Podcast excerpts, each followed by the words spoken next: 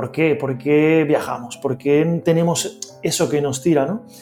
Y he llegado a, bueno, a unas conclusiones de, de, nuestros antepasados nómadas, de que hace no tanto éramos nómadas. O sea, el, el Homo sapiens, si tiene unos 200, 300 mil años, hemos sido nómadas hasta hace 10.000.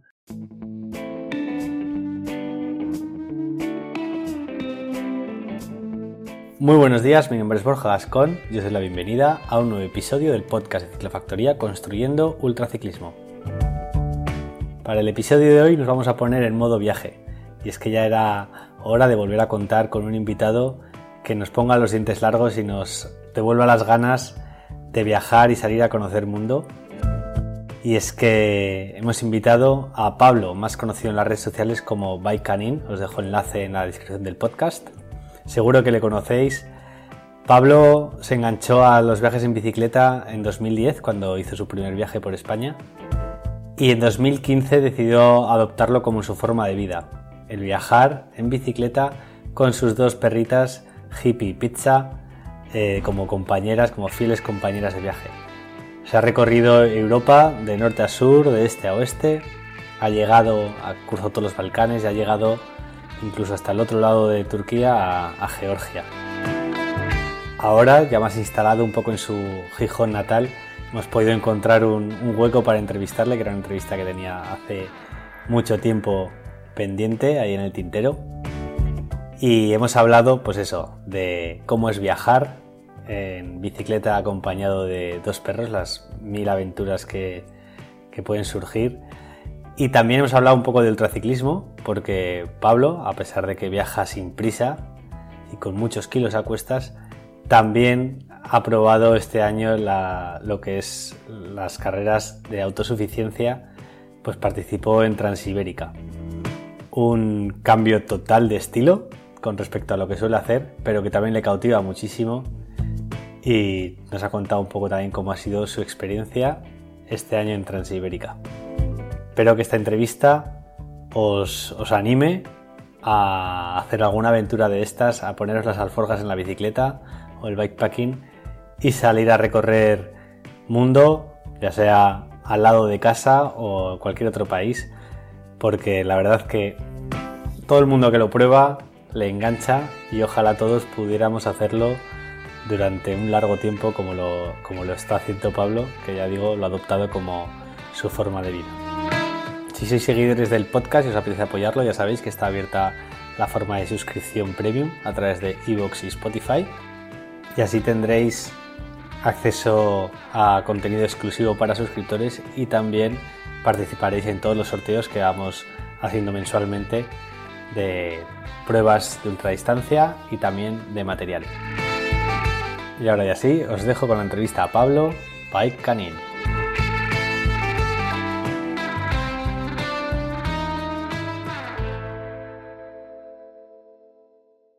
Muy buenos días, Pablo. ¿Cómo estás? Bienvenido al podcast. Muy buenos días, Borja. ¿Qué tal? Muy bien.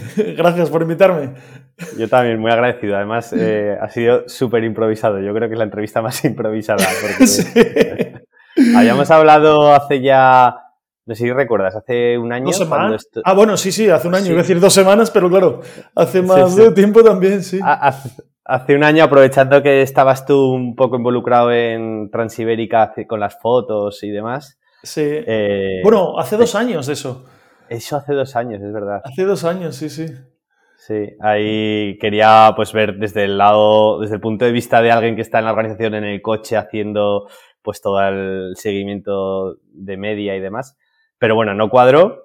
Este año has participado tú mismo en Transibérica Hace dos semanas lo intentamos, no cuadró, y hoy, pues eso, ha sido muy improvisado. Y que me he acordado de ti, digo, ostras, voy a preguntar a Pablo porque pillarte en casa es de las cosas más difíciles que puede haber en este mundo, ¿o Bueno, ahora, ahora estoy un poco más tiempo en, en, casa, estoy en Gijón ahora, pero es que estaba, me iba a ir en nada. Me tenía que haber ido, si hubiese sido un poco más organizado me hubiera, ido, pero fui a coger las baterías para, para irme a grabar y, y, estaba sin batería. Entonces estaba aquí echando tiempo, así que mira. Genial, pues oye, una buena, mañana, una buena manera de empezar el, el, día, este miércoles que estamos hoy. Sí. Eh, hablando un poco, bueno, ya sabes, este, este podcast, este programa está enfocado a, a la larga distancia, el ultraciclismo. Sí. Y me gusta mucho también, pues, todo el tema aventuras, viajes, ¿no? Eh, creo que tú tienes una clara filosofía de vida de viajar encima, vivir encima de la bicicleta. Para quien eh, todavía no sepa muy bien quién eres, pues eh, Pablo, más conocido en las redes sociales como Bike Canin, llevas años pedaleando con, con tus perros, con Hippie Pizza, me parece que se llaman, ¿verdad? Sí, Hippie Pizza, sí, sí. sí, pues eh, em, empecé en el año 2010 a hacer viajes en bicicleta, o sea que... ¿Y cómo se te ocurre? O sea, ¿de dónde venías? ¿Mandaste toda la mierda? Bueno, eh, ese primer viaje no, no sabía. A mí me gusta probar cosas, hacer deportes, no sé. Y se me ocurrió hacer un viaje en bicicleta, como he probado tantas otras cosas. Y yo no tenía, o sea, tenía una bicicleta, obviamente, pero, pero que no montaba en bici, ni hacía nada con la bici, ni nada. La tenía ahí desde hacía, yo qué sé, 15 años ahí abandonada. Y, o sea, eh, me enganchó. Solo el primer viaje ese ya me enganchó y a partir de ahí fue una bola de nieve, cada vez más viajes, más viajes, más tiempo, querer dedicarle más, más a, esto de los viajes en bici hasta que en el año 2015 pues dejé el trabajo que tenía como bombero para, para empezar a viajar más. Eras bombero, bueno, entonces el estado de forma ya lo tenías de serie. Sí, bueno, estaba, sí, siempre he estado en forma porque siempre me ha gustado el deporte y siempre pues, he corrido, no sé, he hecho de todo. Escalado, no sé, buceado, no sé, de todo. Así que... bombero es una muy buena profesión para compaginar con, con una afición como el cicloturismo, porque no sé en, en Gijón, pero tenéis unos turnos, normalmente los bomberos en todos lados, unos turnos que os permiten un montón de días de vacaciones, pero tú fuiste más allá y lo dejaste.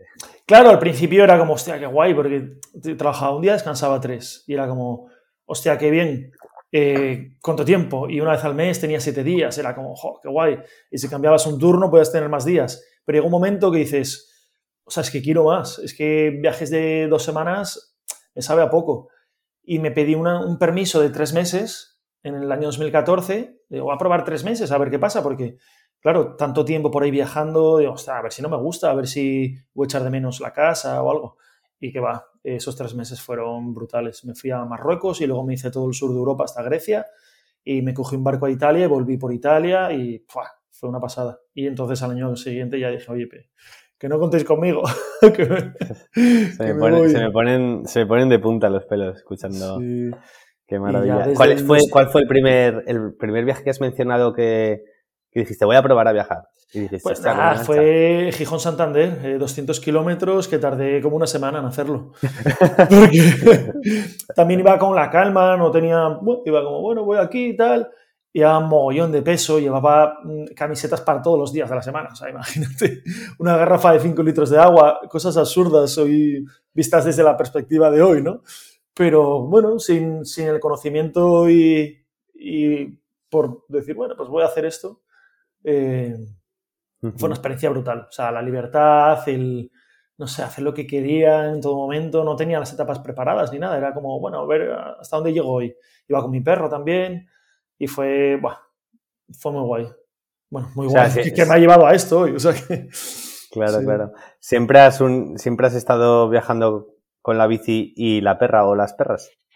El único viaje, el único no, el primer viaje que he hecho sin perros ha sido la Transibérica de este año. Todo lo demás ha sido siempre con perro. O sea, igual una salida de un día no, pero todo lo que hubiese sido ir y acampar, siempre, siempre con perro. Y la Transibérica de este año ha sido la primera experiencia que he tenido de viaje como tal sin, sin perros. Luego coincidió que una semana después tuve que hacer otro viaje de, el Camino del Cid y tuve que hacerlo sin perro porque era un trabajo para el Camino del Cid. Entonces coincidió que este verano he hecho mis dos primeros viajes sin perro. Los echarás de menos, ¿no? sí, sí, era, era extraño, sobre todo al principio era extraño porque era como, ostras, ¿dónde está? Tal, como, hostia, que no está. Eh, como que siempre, como cuando llevas el teléfono en el bolsillo y siempre estás como, hostia, el teléfono, que, si no lo llevas un día es como, hostia, el teléfono, como las llaves, no sé, es como, como cosas que siempre llevas y de repente es como, hostia, que lo he perdido. ¿Dónde está? Coño, que no ha venido.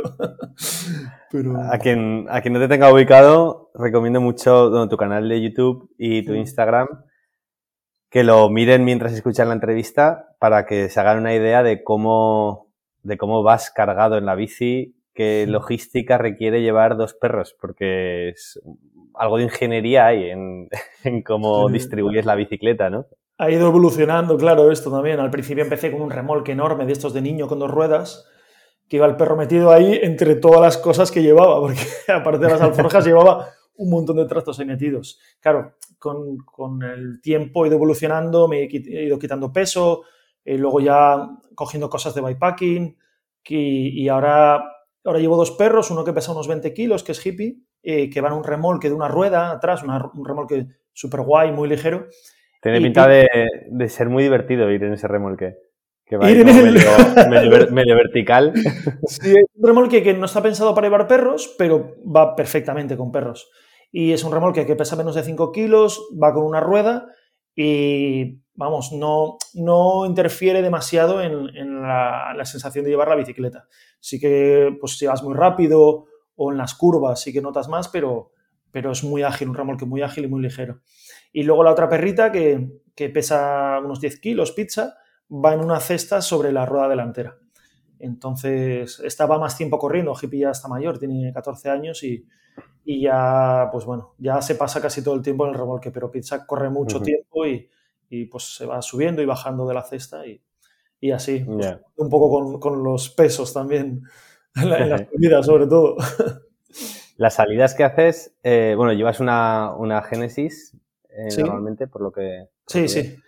Eh, ¿cuál, ¿cuál, es? ¿La Vagabond? Pues tengo cuatro porque trabajo con esta marca, entonces el acuerdo que tenemos es que todos los años me mandan una bici y tengo, tengo Croix de Fer de acero, que es la, la primera que, que, tuve de esta marca, que con esa fui hasta Georgia. Tengo una Longitude. La Croix de Fer es como una, una especie de gravel carretera que puedes meter eh, ruedas de hasta 45. Eh, la Longitude es una bici, son todas de acero, menos la última que te comentaré.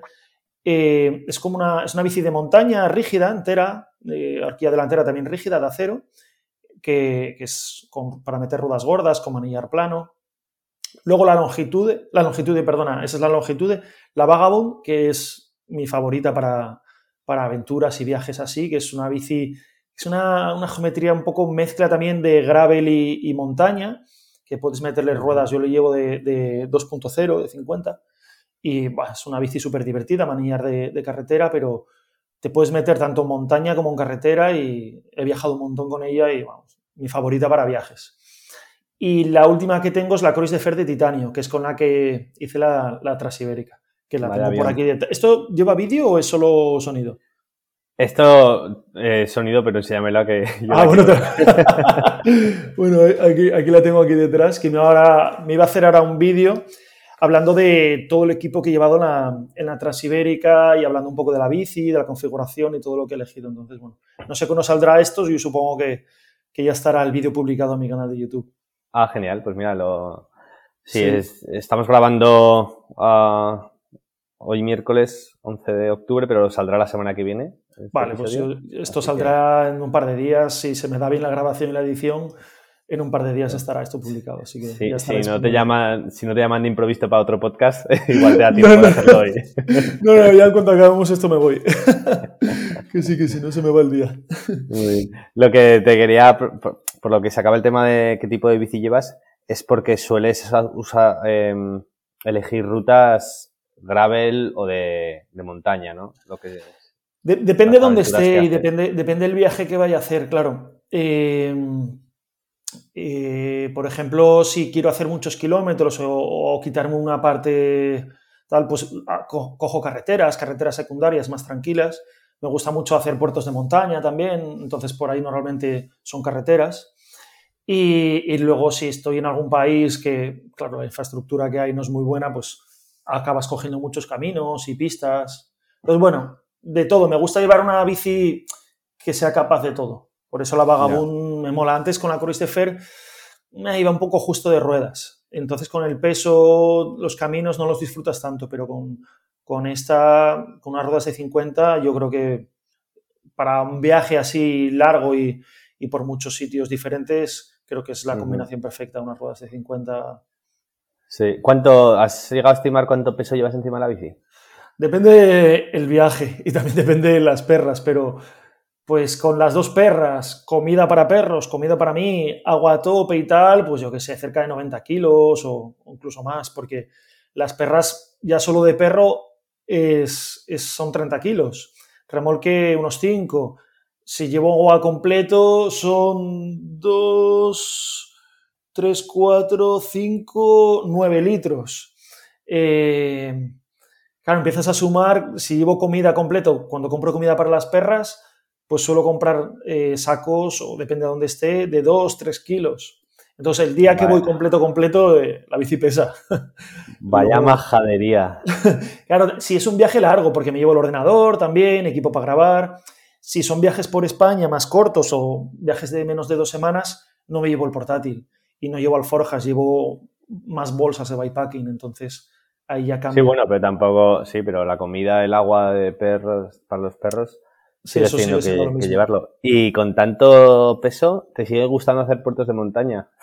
Sí, sí, vas a otro ritmo.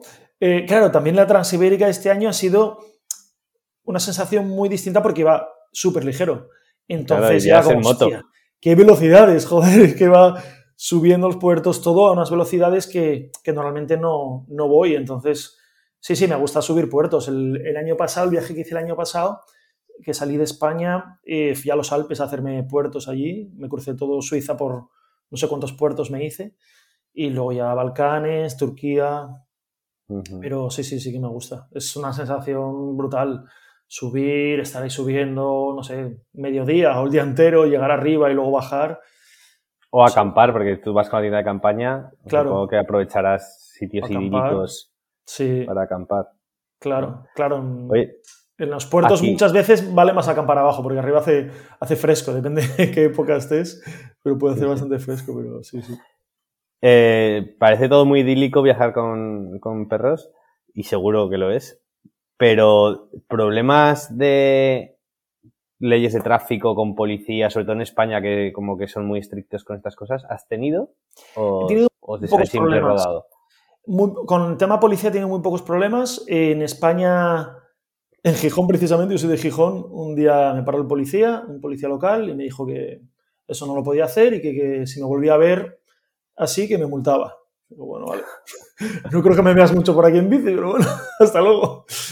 Y luego otra vez, en, por, no sé dónde era, Almería, por ahí, otro policía local, también me pararon, que eso no lo podía hacer me puse a hablar un poco con ellos y al final, yo qué sé, dijeron, bueno, vale. Al final te pidieron una foto. al final les conté, pues mira, que viajo mucho, qué tal, que vengo de aquí, vengo de allá, y se quedaron así como, vale, no sabían qué decir y dijeron, digo, no, si es que me voy, o sea, estoy de paso por aquí, no te voy a dar problemas, mañana ya no voy a estar aquí. Y dijeron, vale, no sé, pues, y ya está. Y una cosa que me pasó en Austria el año pasado, subiendo un puerto, cuando subo un puerto, las perras van caminando eh, a mi lado, atadas con una correa y caminando, ¿no? Y me paró la, policía y que, no podía hacer eso con los perros, que los perros no podían caminar, caminar, ¿eh? No iban corriendo, iban caminando. Y que, y que tenía que hacer el puerto con las perras subidas en la bicicleta, que no podían caminar los perros. Por suerte no quedaba mucho ya, igual quedaban dos o tres kilómetros para, para la cima, y que los perros que no podían, que eso era No me acuerdo qué me dijeron, pero en plan como que estaban maltratando a los perros. yo, pero a ver, que están caminando, que, que los perros tienen que hacer el ejercicio también, o sea, que, no sé. Y, me obligaron a, ir con, subir el puerto con los perros metidos en la bici. ostras, estaba duro, ¿eh? 30 kilos de más de repente subiendo. Joder, pero, pero bueno, nada, quitando esos detalles, con las autoridades y eso, policía, no. No, sé, te ven igual con las alforjas y todo, y dicen, bueno, este está de paso. No. O sea, no, colgado, ¿dónde va? no vamos a decirle nada. Claro, luego viajar con perros tiene, como tú decías, tiene cosas muy buenas, sobre todo si te gustan los perros, obviamente. No te gustan, pues, pues no. tiene sus, sus contrapartidas, que es, por ejemplo, yo no cojo aviones. Eh, porque llevar los perros en, las bodegas del avión, no sé, a mí no me gusta, no estoy de acuerdo con eso. Mucho estrés, hay muchos perros que se pierden, eh, hay casos de, perros que, mueren en, las bodegas de los aviones. Entonces, a mí eso me limita bastante a la hora de, viajar. Por ejemplo, no he viajado por Latinoamérica o por América eh, con perros, sí que he estado sin perros y sin bicicleta hace años. O no puedo emprender viajes que no... Yo si empiezo un viaje tengo que volver por mis medios, o por carretera, o por mar, o como sea, pero no puedo, no puedo depender de aviones. Es, es un poco la limitación y luego hay países que tampoco te permiten entrar con perros, como Islandia, Japón, no sé, China, que Australia. O sea, que, que, solamente puedes llegar hasta Oriente Medio, ¿no? Sí, sí, porque luego yo lo máximo que he llegado, bueno, Europa me he hecho todos los países, hasta Cabo Norte, todos los Balcanes, eh, Turquía he estado varias veces, hasta Georgia he llegado y, y, siempre luego me tengo que volver. O sea, entonces, claro, tengo que, a la hora de planificar un viaje, tengo que tener mucho, muy bien en cuenta eso, la vuelta, porque eso, para no tener que coger aviones. Ya. Bueno, da la sensación, claro, en Instagram, pues la sensación que transmites pues puede ser diferente a, la realidad, pero da la sensación de que no vives establecido en ningún sitio, que, estás de, viaje. Tú eh, consideras Gijón tu casa, me imagino, pero ¿cuántos días pasas en Gijón? Eh, claro, he tenido, desde que dejé el trabajo, me fui en el 2015, hasta la pandemia, no tuve, estuve viajando todo, todo el rato. Igual venía por Gijón y me quedaba dos semanas en, la casa de mi abuela o en, la, casa de algún amigo o lo que sea, pero no, no, me, no me paraba aquí. En la pandemia que me pilló en Georgia, ahí ya yo me alquilé una casa, entonces ya era como, ya vivo aquí.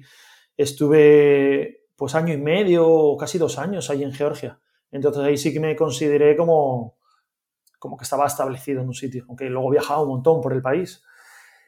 Y ahora, eh, claro, llevo muchos años con este estilo de vida y estoy echando un poco de menos, pues, estar un poco más parado. También coincide con, con que Hippie está mayor y ya también es mucho trote estar así viajando, entonces ahora sí que llevo este año eh, desde que volví, que llegué a España en marzo así, bastante tiempo en Gijón. Pero bastante tiempo igual es, estoy dos semanas o tres semanas y me voy a un viaje, no sé, viajes más cortos también, de dos semanas como mucho, y, volviendo. Entonces ahora sí que estoy pasando más tiempo por aquí también. Pues no sé, echo de menos un poco otras cosas que, que, que no te da el viaje, como las relaciones más estables con amigos, de verlos más a menudo. Aquí es guay porque tengo muchos amigos, pues, oye, eh, vamos a tomar una cerveza, tal, y ya está, y quedas con él. Siempre cuando volvía de los viajes era como, he vuelto, te veo un día y o te veo un par de veces y me voy a volver a ir. Entonces, las relaciones son muy diferentes y echaba un poco de menos esto. Entonces, no sé, de momento mis planes a medio plazo es estar por aquí más tiempo, haciendo escapadas también, pero, pero más tiempo también por el por hippie, porque eso, eh, tiene una edad ya que tampoco la quiero dejar aquí e irme yo un año de viaje y, tampoco llevármela de viaje el año pasado, estando en Turquía, tuvo un problema médico y allí no tenía eh, manera de conseguir medicamentos. Por suerte venían unos amigos unos días después y me lo pudieron traer de España, pero claro, hay que tener en cuenta que los veterinarios que tenemos aquí en la parte oeste de Europa no los hay en todas partes. Entonces, si tienes cualquier problema médico, hablo de los perros, pues no, tienen ni los conocimientos, ni, los recursos, ni, las medicinas muchas veces. El, viaje más largo que has hecho sin... Bueno, en Georgia estuviste mucho, pero ahí sí has dicho que lo considerabas un poco estar en casa porque te alquilaste una, casa y demás. ¿El viaje más largo que has hecho sin tener un, campamento base? ¿Qué, sería el del Cabo Norte, quizás? ¿Ida y vuelta? Pues igual sí, porque ese fueron, creo que fueron siete meses. Ese quizá fue el viaje que más tiempo haya estado rodando, porque sí, el de Georgia, hasta llegar a Georgia debieron ser cinco meses. Mm, bueno, el año pasado, el del año pasado, nada, salí en mayo y me alquilé, pasé el invierno en Chipre. También me alquilé una casa en Chipre en diciembre, entonces de mayo a diciembre tampoco, sí, más o menos. Sí, siete meses o así. Eh, para mí, bueno, y con muchos viajeros que he hablado también de así de largo recorrido, es necesario, porque al final te cansas. no te cansas físicamente, que tiras, vas tirando y vas haciendo etapas, pero es más el cansancio mental de, estar todos los días, carretera, recoge, tira, continúa, es como, yo creo que hace falta de vez en cuando. Eh, yo he estudiado mucho, he leído mucho sobre el tema este de los viajes porque me interesaba conocer por qué, por qué viajamos, por qué tenemos eso que nos tira, ¿no? Y, he llegado a, bueno, a unas conclusiones de, nuestros antepasados nómadas, de que hace no tanto éramos nómadas. O sea, el, Homo sapiens, si tiene unos 200, 300 mil años, hemos sido nómadas hasta hace 10.000. Durante el 90% del tiempo, más del 90% del tiempo hemos sido nómadas. Pero nómadas no significaba estar moviéndonos continuamente. Nos movíamos, buscábamos una zona, un valle fértil, un valle con, caza o lo que sea, y, se establecían campamentos allí de varios meses y por estaciones o, una vez que se acababa allí los frutos que recolectar o, la caza disminuía, pues recogían los campamentos y se movían a otro valle. Entonces, para llegar a entender por qué nos gusta, a algunas personas nos gusta tanto viajar también entender cómo lo hacían nuestros antepasados tiene, para mí tiene sentido. Entonces, tiene sentido esto de que después de X meses te apetezca pararte en un sitio, no sé. Desde luego, sí, sí, echar un poco de raíces quizás o al final las relaciones que, vas eh, haciendo de viaje son muy, muy esporádicas, ¿no? Son, son cortas, tienen fecha de caducidad. Igual a veces te apetece hacer relaciones que duren sí. Sí, semanas, para meses. Sí, también volver un poco al estudio del Homo sapiens, del, ser humano, es súper importante, éramos seres sociables, o somos seres sociables, que vivíamos en comunidades. Entonces, lo que tienen los viajes en bici, sobre todo, yo viajo solo, hay gente que viaja con parejas, con amigos, o vienen muchas veces amigos también, no estoy siempre solo en los viajes, vienen amigos, eh, o conoces gente en un viaje y de repente pues te pasas dos semanas con esa persona. Y, yo creo que es muy importante también las relaciones sociales y, y la comunidad, sentirte en un, en un, círculo de comunidad es muy importante también para tu realización personal. Entonces, es algo que los viajes, en los viajes, pues no lo tienes menos. Entonces, bueno, vas como, como encontrando los equilibrios, ¿no? De repente, pues tienes un trabajo, una vida sedentaria, te apetece un montón viajar, ¡buah! te lanzas a viajar y estás un montón de tiempo viajando. Pero viajando echas de menos otras cosas. Entonces, vas como todo el rato buscando los equilibrios. También por eso ahora estoy aquí más tiempo, porque me apetecía un poco esto. No quiere decir que vaya a dejar de viajar, eh, lo dudo bastante, pero porque tengo en mente mil viajes y mil historias, pero bueno, ahora me apetece una temporada esto y yo que sé, dentro de un año, pues diré, hostia, pues venga, pues me voy a no sé dónde y, claro, a otro viaje largo. El, hace pues, un par de semanas Tuve, hice la última prueba grande del, del año, la 500 millas caníbal, que la, la abordamos en el podcast anterior junto con Samuel Porcel, y que eran 800 kilómetros por buena parte de Zaragoza y Teruel, ¿vale? Y tuve un episodio con, con perros. Era de madrugada, esto lo contamos en el anterior episodio. Era de madrugada y, y pasaba la ruta, pasaba por la puerta de una granja que no tenía vallado y había dos perros, dos mastines enormes, que estos que te llegan por encima de la cintura, sí. que marcaban el territorio, se pusieron a ladrar, me persiguieron, bueno, y pasé un miedo, pasé, se me salía el corazón del pecho, o sea, eh, pasé un miedo terrorífico. Eh, no me puedo imaginar tú yendo en bici con dos perros por los Balcanes, que está lleno de perros abandonados o callejeros, eh, tus perros te protegen, son un señuelo para que vengan más perros a tocarte las narices. Tú eres tan amigo de los perros que cualquier perro se, furo se hace un, caniche al lado tuyo. Eh, a ver, en mi época de bombero también estaba en la unidad canina de rescate. Trabajaba con perros. Tengo mucha experiencia trabajando con perros y, eh, sé cómo funcionan los perros y los entiendo. en mi canal de YouTube tengo un vídeo explicando. Dame trucos, por favor. Pues tengo un canal que te lo explica todo. O sea, tengo un canal, tengo un vídeo en el canal que se llama Cómo evitar ataques de perro en bicicleta. No es que vengan los perros en bicicleta a atacarte, pero, bueno, se, llama así el vídeo, Cómo evitar ataques de perro en bicicleta. Y ahí es con casos reales de perros que venían a atacarme. Entonces ahí yo explico los distintos motivos por los que un perro te, ataca, que puede ser como esos mastines, por, por el, que estás en, su terreno, en su territorio, puede ser por instinto de caza, puede ser por juego, puede ser por miedo, hay distintos motivos, ¿no? Entonces ahí enseño varios casos reales de perros atacando, me explico el motivo por el perro me está atacando y, lo que tienes que hacer. Entonces, bueno, va a quedar mucho más claro si, le echas ese, vistazo al vídeo. Y, y, al final, eh, si entiendes cómo funciona el perro, eh, eh, vas a evitar el, yo el 90% de los ataques o el 99% de los ataques, porque vas a entender el motivo que tiene el perro para atacarte. El perro no ataca así porque sí. Él pues está haciendo un trabajo o tiene un instinto, entonces tú tienes que evitar ese instinto o, irte de ahí de la manera que te que corresponde o en el vídeo queda bien claro.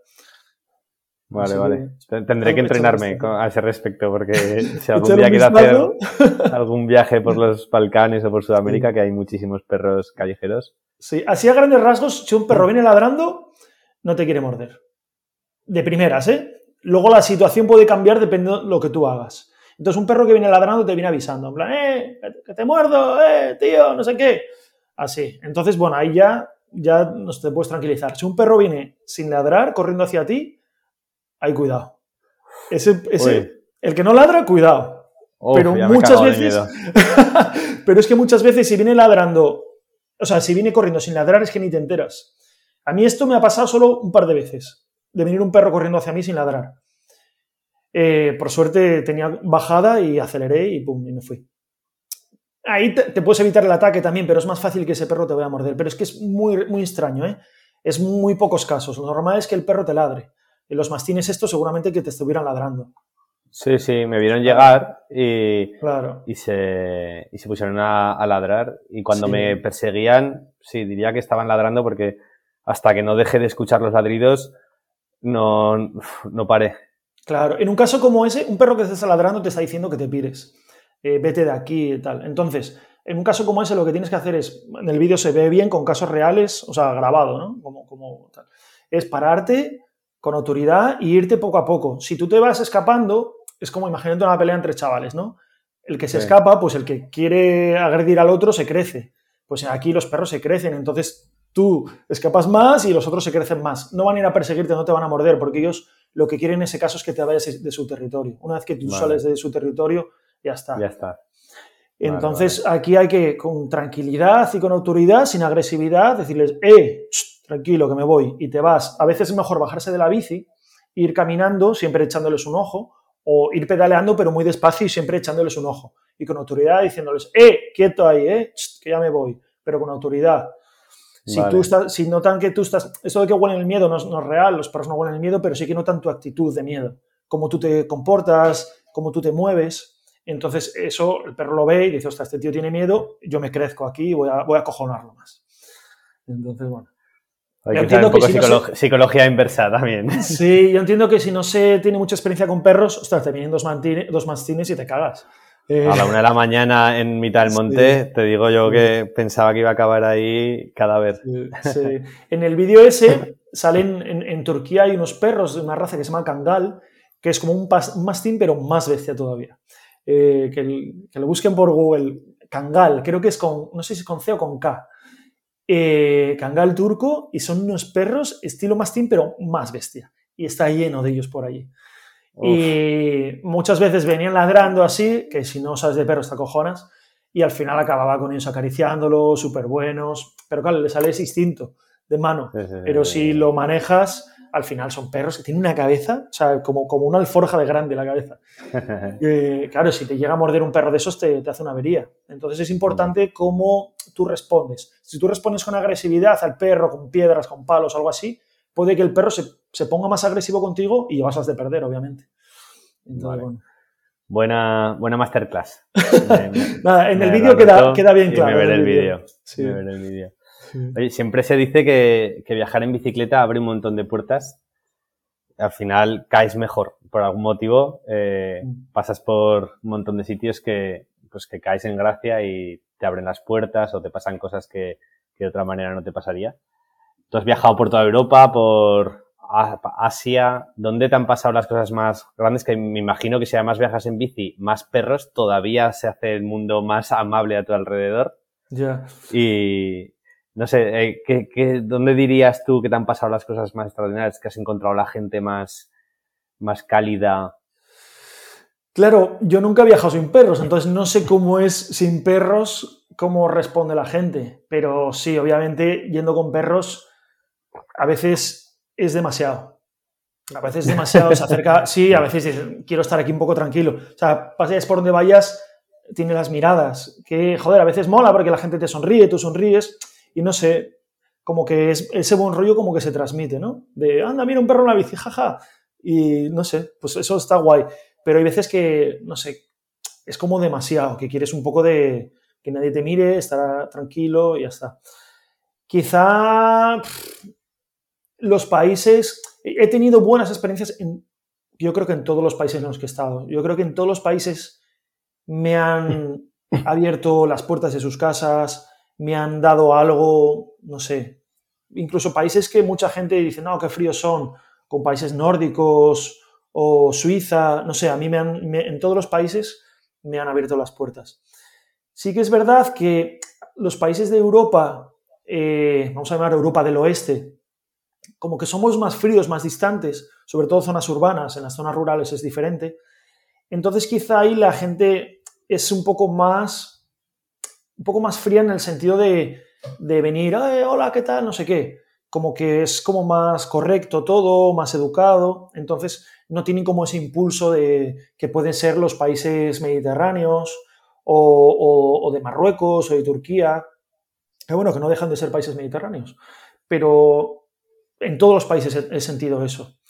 Eh, no sé, ahora últimamente que he estado en Marruecos este año, es que es, brutal la gente de Marruecos, de las zonas, yo siempre lo digo, si queréis viajar a un país y vivir la experiencia real de cómo es la gente del país, no vayáis a zonas turísticas. Si vas a Marruecos, no te vayas a Marrakech, no te vayas a, a Chefchaouen, no te vayas a los sitios que va todo el mundo, porque ahí la experiencia va a ser totalmente distinta. Vete a un sitio que llevas en el mapa, aquí no hay nada turístico, no hay nada, pues vete para allá, que seguro que te va a gustar porque la experiencia que vas a vivir va a ser muy distinta a si te vas a zonas turísticas. Entonces a mí me gusta, sí que obviamente también paso por zonas turísticas para ver lo que hay, porque muchas veces las zonas de parques nacionales o cosas así suelen estar en zonas turísticas, por ejemplo Capadocia, en, en Turquía, pero he tenido buenas experiencias en, yo qué sé, en, todos los países que he estado. Cuanto menos turística sea la zona, mejor va a ser la experiencia. Sí. En España, aquí, es lo mismo. Tú te vas a, yo sé, a la Costa del Sol o por ahí, ¿qué experiencia vas a tener comparada con pueblos de Teruel, pueblos de Soria, que no pasa nadie por allí, te ven a ti aparecer por la bici, te pasas a hablar con los señores del... enseguida te sacan algo para comer o no sé qué.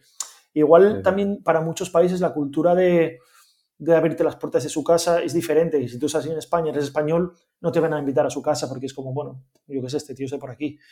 Hmm. Que me ha pasado también, ¿eh? Me ha pasado. Pero es más fácil en otros países porque, hombre, este está viajando, es de España, la gente quiere saber más, quiere hablar contigo, quiere conocer y dicen, oye. Eso es muy de cultura árabe, ¿no? De abrirte las, las puertas y. Sí, incluso en Balcanes también. En Balcanes eh, hay mucho estuvo durante, durante mucho tiempo el, Imperio Otomano, entonces yo creo que igual ha quedado por ahí también, eh, no sé, partes de la cultura, que otomanos no son, no son árabes, pero bueno, eran, son turcos. Pero sí, no sé, no quiero caer en el cliché de decir, no, los países pobres te ayudan más que los que tienen dinero, porque yo creo que va más con el sentimiento de, de la, corrección y la prudencia de, no venir a hablar contigo, como puede pasar en una ciudad grande, de decir, no, cada uno va a su rollo, y en los pueblos sí que pasa. Yo creo que va más por ahí que, decir que si tienes dinero no ayudas y si no tienes, ayudas un montón. Muy bien. Para ir un poco ya eh, enfilando el final de la entrevista, sí. Eh, ¿cómo se te ocurrió cambiar la, la Génesis Vagabondo Cruiser llena de alforjas, de esterillas, de comida para perros, de litros de agua, de remolques para perros. ¿Cómo se te ocurrió cambiarla por una finita para hacer transibérica sin peso, eh, sin apenas descanso, ese cambio tan brutal del cicloturismo más clásico, más sin prisero al, a la ultradistancia pues con prisa? Eh, aunque yo viaje y haya hecho la mayoría de mis viajes así con, con, más peso, más tranquilo y tal, desde siempre me ha picado esto. Mi segundo viaje que hice en el año 2011 fue desde Sevilla hasta Gijón y la última etapa la hice desde Astorga hasta Gijón, que es, creo que fueron 215 kilómetros o algo así. O sea, en mi segundo viaje ya me estaba picando. Ya es mi segundo viaje, ya, em, aunque empecé con un remolque, se me rompió a los pocos kilómetros. Ya fui sin remolque, ya fui con un par de alforjas solamente, con menos peso. Y ya me estaba picando eso. Y en, en los siguientes viajes que he ido haciendo, en mi época como bombero, yo lo que hacía era, eh, el proyecto este Dique Canine surgió porque en mis anteriores viajes ir con el perro llamaba la atención, entonces mucha gente se acercaba. Yo dije, ostras, esto que la gente se acerque a mí tiene que servir para algo más que se quede aquí en, el tío con el perro. Entonces empecé a hacer proyectos solitarios para recaudar fondos para distintas causas. Ponía pegatinas en la bici y tal, y, cuando se, se, acercaba alguien a mí, pues enseñaba un cartel y les pedía pasta para, pues para cáncer infantil o para distintas enfermedades. Y y yo quería hacer kilómetros, quería hacer, tenía poco tiempo porque eran las vacaciones y yo quería hacer distancias grandes, no sé, ver muchos países, ver muchos sitios. Y disfrutaba mucho haciendo etapas largas, 100 kilómetros, 150, 200 kilómetros, con alforjas y con perro. Entonces siempre ha estado dentro de mí. En el año 2014, cuando me hice ese viaje a Marruecos, sur de Europa y tal, me hice un reto que eran 500 kilómetros en 48 horas con una bici de montaña, con alforjas, con perro, eh, sin dormir las dos noches. Y, me, moló, me moló muchísimo la, experiencia. en el año siguiente hice otro igual, de 500 kilómetros en 48 horas. Y siempre ha estado, no sé, siempre hacer etapas largas, incluso noches enteras pedaleando, siempre ha caído alguna de vez en cuando. Alguna, sí, pero ahora te metiste, te metiste en una buena embarrada, que es la transibérica de este año, que además ha sido muy dura por las condiciones meteorológicas. Ha sido eh, épica, tuvimos, tuvimos a Emilio Castro en el programa contándonos su experiencia. Sí. Eh, ya a toro pasado, que ya más de un mes llevas pudiendo darle vueltas a la cabeza por todo lo que pasaste. ¿Qué, ¿Qué, sabor se te queda? ¿Qué, ¿Cómo ha sido la experiencia? Uf, eh, brutal. O sea, yo conocí a Carlos, Carlos Mazón, que es el que organiza mm, Transibérica, lo conocí creo que en el 2013, 14, y ya conocí lo que era el bikepacking ultralight, las carreras estas, y desde entonces, bueno, lo he ido siguiendo y sabía cómo funcionaba todo esto. Hace dos años tuve la, oportunidad de verlo tan de cerca como ser fotógrafo de la carrera, y ya fue como, sé, yo tengo que hacer esto, quiero hacerlo. Y este año ya que, estaba aquí, me coincidía todo, dije, venga, ya está, este año me apunto. La sensación fue, fue brutal una vez acabada. En el, en el momento de la carrera fue muy dura. O sea, fue muy dura porque la primera etapa fue, la primera etapa, sí, la primera etapa básicamente fue subir al Veleta, eh, la carretera más alta de Europa. Subiendo al Veleta ya me dio un mal de altura. Y yo no sabía lo que me pasaba, yo que es una pájara, que es esto, y estaba destrozado. O sea, en los últimos 10 kilómetros empujando la bici, me paraba, me dormía, tiraba, y o sea, cero fuerzas, me adelantó un montón de gente ahí. Luego al bajar ya recuperé, fue como, hostia, ¿qué ha pasado? O sea, en cuanto bajé del veleta, ya estaba otra vez a tope. Pero al día siguiente, después de hacer esa noche, hacía mucho calor y entre la deshidratación, yo no tenía experiencia en, en, en este nivel de intensidad de tan a saco, con ese calor no estaba tomando las sales adecuadas, o sea, estaba tomando sales pero muy pocas, y me dio una deshidratación por tema de, agua y de sales. Pero es que estamos hablando que estábamos a 45 grados, no sé. Yo el calor lo llevo fatal. El frío, bien. Puedo pedar en pantalón corto a 0 grados sin problema. Pero el calor a mí me mata. Yo soy del norte y me mata. Y me dio un chungo de calor y estuve casi dos días tirado en un, en hostal. Hasta que me. ¿Y eso cuántos días llevabas de prueba?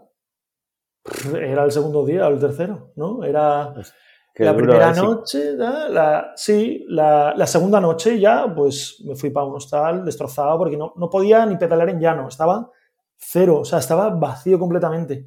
Y me Psicológicamente, ¿cómo, ¿cómo, sales de ese, de ese mazazo? Porque al segundo día ya tener que pararte dos días, eh, Claro, yo cuando me paré, no sabía que iban a ser dos días, me paré y yo, bueno, voy a, a dormir unas horas y a ver qué tal, pero no, no recuperaba.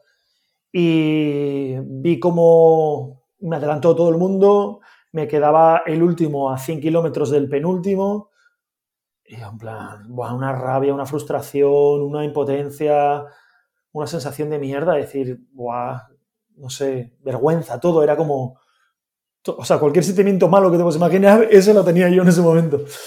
Pero también eh, esa, esa, frustración se convirtió en rabia y esa rabia en decir, hostia, yo no puedo quedar así. Y, y ya ese aprendizaje de, hostia, lo de las sales, tengo que, tengo que tener más cuidado con esto. Y a partir de ahí salí y, nada, fue muy guay porque fui remontando, o sea, pillé al grupo de cola y luego fui remontando y, y ya me sentía bien pedaleando por el tema de, de la hidratación. Luego la, la, temperatura bajó un poco, luego bajó muchísimo al final, En, ya en el norte, al llegar a Asturias, con lluvias, temperaturas de 5 grados, tal, pero bueno, ahí, ahí bien. Y vas, supongo que alguien con la experiencia que tú tienes, no se dejó en casa las perneras como Emilio Castro, eh, ¿no? Eh, obviamente sin perneras, sin, sin, nada, o sea, ni guantes, nada. ¿No tenías? No tenía, pero como iba un poco por, detrás, bueno, iba por detrás de, los que iban en cabeza, vi las, mucha gente que, que bueno, mucha gente, algunos eh, se retiraron por el tema del frío, vi cómo lo estaban pasando, me pasé por un decatlón y dije, a ver, todo esto para acá. Ropa de agua, pantalón largo, guantes de invierno, todo. En, ¿Dónde fue eso? En Ponferrada, justo antes de subir para Asturias. Y así todo, con toda esa ropa, o sea, pasé frío con toda esa ropa. Entonces, yo no me. Un, poncho de agua. O sea, iba con un poncho a tope. A tope no, me, no, me, no, me, puedo creer que alguien como tú saliera de inicio. Yo, no uso perneras en invierno. un pantalón corto todo el año. Eh, nunca pedaleo con perneras. Guantes, es muy raro que me ponga guantes, tiene que hacer muchísimo frío. Eh, ropa de agua me llevaba de hierro. no, pero al final te acostumbras. Cuando, cuando estás mucho tiempo en la intemperie te acabas acostumbrando. Y, llevaba un chubasquerillo de nada, de en plan, oye, si llueve un poco, pues me pongo esto, pero con idea de ponerme eso. Pero yo si llueve en verano, a veces digo, va, pues sin camiseta, me quito la camiseta para que no se moje y pedaleo con el pantalón corto y ya está. Pero claro, es que no era, era agosto, pero es que estábamos a 5 grados de termómetro, con sensación térmica entre el viento y el agua y todo, sensación térmica de, de congelarte. De bajo cero. Sí, sí. O sea, un frío. Pero bueno, la ventaja es esa de, de, que pude pasar por una tienda a comprar ropa y, y equiparme. Si hubiese ido sin ropa, o sea, uf, hubiese pasado fatal, fatal, fatal. Igual no llegas. Sí, Supongo que... No sé qué os he hecho, pero, pero vamos. A la bici le quitaste la parrilla delantera, el carrito del, de, de, la perra, las alforjas y qué, qué bolsas le pusiste, ¿Qué, con qué setup eh, eh, presentaste. Tailfin, yo llevo, trabajo con la marca Tailfin, eh, que hacen, no sé si la conoces, que hacen material de, de bikepacking. Me encanta. Sí, me encanta. La, la probé en, Noruega, que hice una prueba este verano. Mm. Y la probé por primera vez ahí. Y me puse la Aerorack, la Aeropack, esta trasera. Sí. Me encantó. Me encantó tanto que, bueno, todavía no está cerrado del todo, pero estoy cerrando una colaboración con ellos para, para, para el podcast.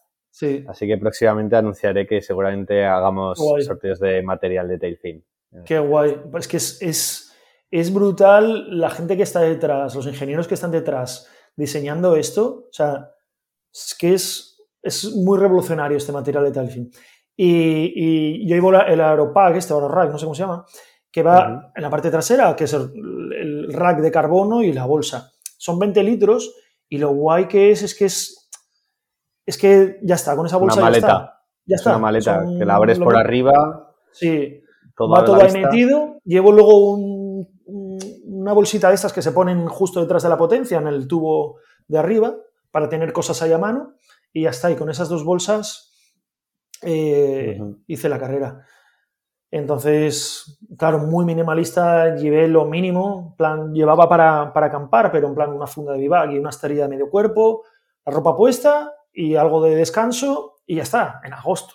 Es que llevaba plumas, digo, bueno, voy a meter este plumas por si alguna noche refresca, cuando esté por el norte, plumas de estos eh, compactos.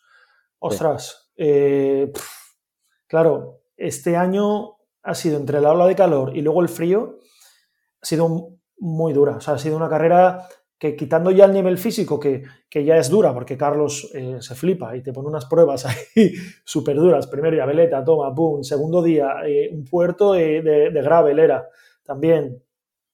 Si ya que solo quitando el tema del clima, hubiese sido dura, pero con el clima ya fue súper, súper dura.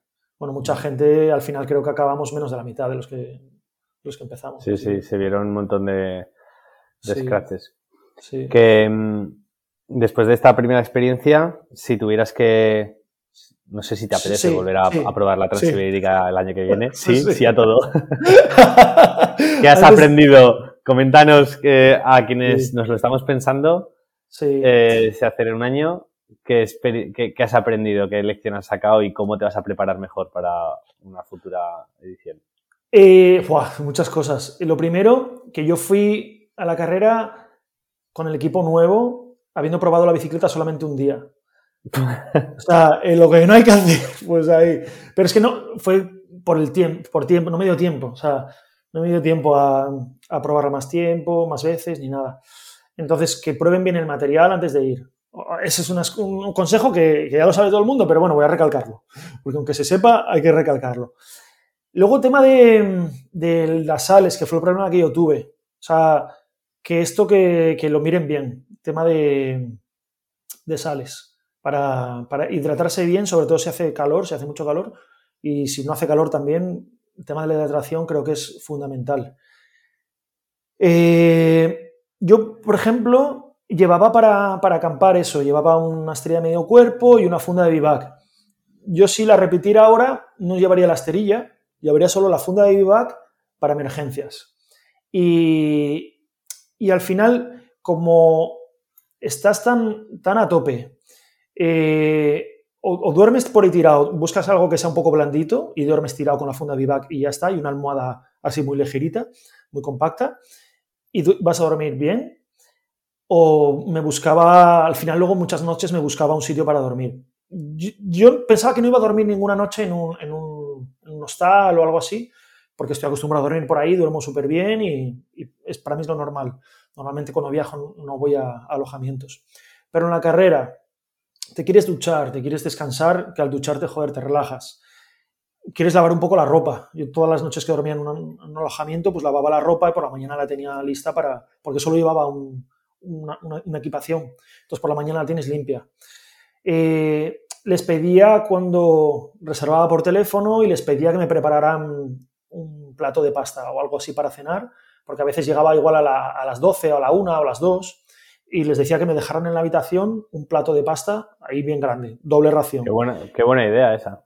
Cuando yo llegaba ya al alojamiento, eh, claro, tienes cuatro horas para descansar. Llegaba, me duchaba, me comía la pasta, me tiraba en la cama, ¡pum! Y ya te levantas fresco, limpio, descansado, te vistes y ya está, y arrancas otra vez. Entonces, me buscaba alojamientos que fueran baratos. Lo bueno de esto es que haces muchas distancias, o sea, hacer 50 kilómetros más o menos, pues los haces fácil. Entonces miraba a ver algo barato y de media gastaba unos 25 o 30 euros. Entonces me ah, buscaba algo barato más o menos tal, eh, les llamaba, si tenían, buscaba algo que si podía ser que tuvieran para comer y, ya estaba, así lo gestionaba. Porque luego durante el día yo no me paraba mucho, yo no me paraba en restaurantes. Hay gente que sí que se para a comer tal, yo durante el día tiraba. Tiraba y igual paraba en un súper, me cogía algunas cosas e iba comiendo sobre la marcha. Entonces, la, comida grande que hacía era justo antes de dormir. Por la noche. Un plato enorme de pasta. Y a veces les pedía más para desayunar también. O sea, cenaba la pasta, dormía y por la mañana me metía otro plato y tema de, hidratos, cosas de hidratos. Al final la pasta era lo más fácil que tuvieran. Pasta, arroz a veces también, pero normalmente tienen pasta. Importante ir reponiendo ¿eh? la alimentación. Sí, las sales. A mí las sales tengo problemas con eso, que siempre se me olvida, como a ti. El primer Sí. día. Siempre, se, siempre se me olvida ir reponiendo sales, Sí. y, pero la verdad que se nota. Sí, claro. Yo, yo, claro, yo decía, bueno, esto de las sales, tampoco. Claro, yo he hecho tantos viajes, tanto tiempo, que nunca he tomado sales, nunca he tenido problemas, pero el nivel de intensidad no es el mismo.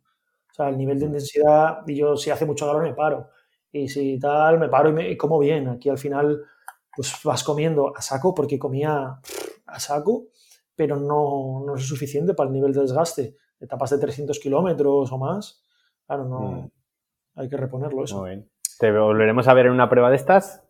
Si me ¿Tienes algo en coincide. mente? Sí, sí, claro. Sí, sí, sí. Eh, si me coincide el año que viene Transibérica, también me gustaría, porque bueno, como decía, soy amigo de Carlos y no sé, también que esté él por allí involucrado, eso pues también me mola, ¿no?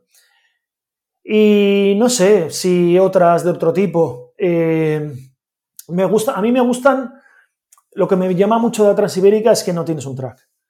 Que ellos te dan unos puntos de paso y tú tienes que buscarte la vida. Y eso a mí me mola porque es más aventura. Estas carreras que, que tienes un track, no sé, igual luego hago una y también me mola, ¿eh? pero, pero yo creo que yo en la bici no soy bueno fís- eh, físicamente, porque yo nunca he entrenado nada, lo que hago es, es pedalear, pero, pero se me da bien otras cosas como planear rutas o en, en esta carrera en Transibérica, por ejemplo, adelanté a un grupo por cambiar la ruta por el, estudiando el viento y eso, pues adelanté a un grupo de unos cinco cambiando la ruta, haciendo un rodeo de 50 kilómetros.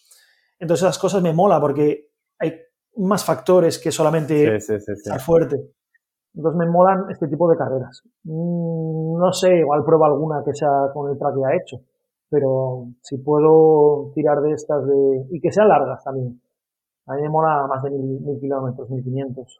Esta Transibérica, ¿cuánto eran? Dos mil y algo. Sí, sí. Entonces, 2700, algo así. Claro, me mola que sean largas porque ahí hay otros factores que influyen también. No es solo estar fuerte, como te digo. Que yo en una carrera de, de 500 kilómetros yo llegaría al último. O sea, no, no, no- tengo nada que hacer. Y tampoco soy un picado, no, no quiero llegar al último. Pues ojalá coincidamos en, en alguna, a ver si Transibérica puede Sí. ser. ¿Te lo estás pensando para el año que viene? Sí, sí, sí, sí, sí. Claro, es una que siempre ronda en la cabeza Sí. y puede ser. A ver, siempre hay que cuadrar fechas y demás en el trabajo, pero en el taller. Sí. Pero puede ser un buen reto para, para plantearse en 2024. Sí, sí, sí. Ojalá nos veamos por allí. Eh, ojalá. Y que el Pues nada, tiempo Pablo. acompañe un poco. Bueno, eso yo ya tengo comprobado que no existe, que, se- que siempre va a haber penurias, o mucho calor, o mucho frío, o lluvia, Ya. o viento, o nieve. Bueno, O sea- yo el año que estuve haciendo fotos hizo calor, pero normal, ¿eh? O sea, no fue, no fue duro el tema meteo. Fue, pues bueno, un verano, verano, sí, hombre, tienes calor, pero es que este año ha Mm. sido locura. Pues nada. Oye, ya para terminar, ¿tú te ves con esta vida de nómada encima de la bici y con, la, con los perretes por mucho tiempo? ¿Tienes me he pensado, quizás eh, ya llevo varios años, voy a ir cambiando de vida? ¿O qué, qué Eh, para el futuro? me, gu- me gusta. mm, O sea, viajes largos como tal, de momento no veo. O sea, viajes largos me refiero a un año. De momento no veo. También por lo que decía antes de hippie. Sí que me gustaría algún día hacer la Panamericana de Alaska Patagonia. O África, o Asia. O sea, claro, hay muchos viajes que, que tengo todavía pendientes en el tintero. Entonces, pero sí que también me gustaría estar más tiempo por aquí, con, con mi gente. Entonces, bueno, ir jugando con eso. Ahora, por ejemplo, creo que estaré por aquí hasta el verano y el verano que viene veré si me hago un viaje largo, largo, bueno, de tres meses o así, Muy cosas bien. así. Entonces, bueno, no lo sé, sobre la marcha. O sea, yo voy a estar Genial. vinculado al mundo de la bici seguro y a los viajes en bici. Ahora organizo también eh, viajes en bici, enseñando a la gente pues tema de acampada, tema de orientación, de mapas y todas estas cosas. Y es algo que me gusta mucho también, lo disfruto mucho. Esta, Más, más, de, más de un cliente nuestro en Ciclofactoría ha venido para prepararse la bici o, o coger material porque se iban contigo. ¿Ah, sí? Ah, sí. Sí, sí, ¿Te sí, acuerdas sí. del nombre de alguno? Esta chica, ¿cómo se llama? Ah, eh, Chris. Chris. Sí, sí, sí. Esta se fue a Chipre el año pasado. Eso, que fue a Chipre, sí, sí, que le cambiamos las cubiertas. Bueno, le hicimos una puesta a punto a su mountain bike de 26 pulgadas de toda la vida. Sí, sí. O sea, pues ahí se hizo el viaje con la bici esa y, y está enganchada ahora por ahí. Ya has hecho más viajes ella sola y... Sí, al final esto si lo, pruebas, sí, si lo pruebas esto está jodido. O sea, la gente que está escuchando que no, que no lo pruebe. Que no lo pruebe porque luego a la ruina.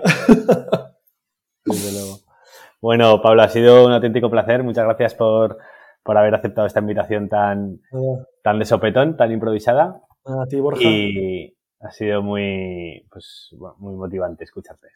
Pues muchas gracias y nada, un abrazo a todo el mundo. Gracias a ti, obviamente.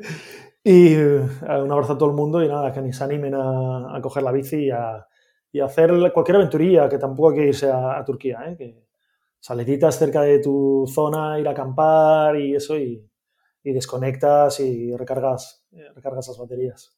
Pues vamos a ello, que, hoy empieza el puente ya del Pilar. Venga, un abrazo. Cuídate mucho, hasta luego.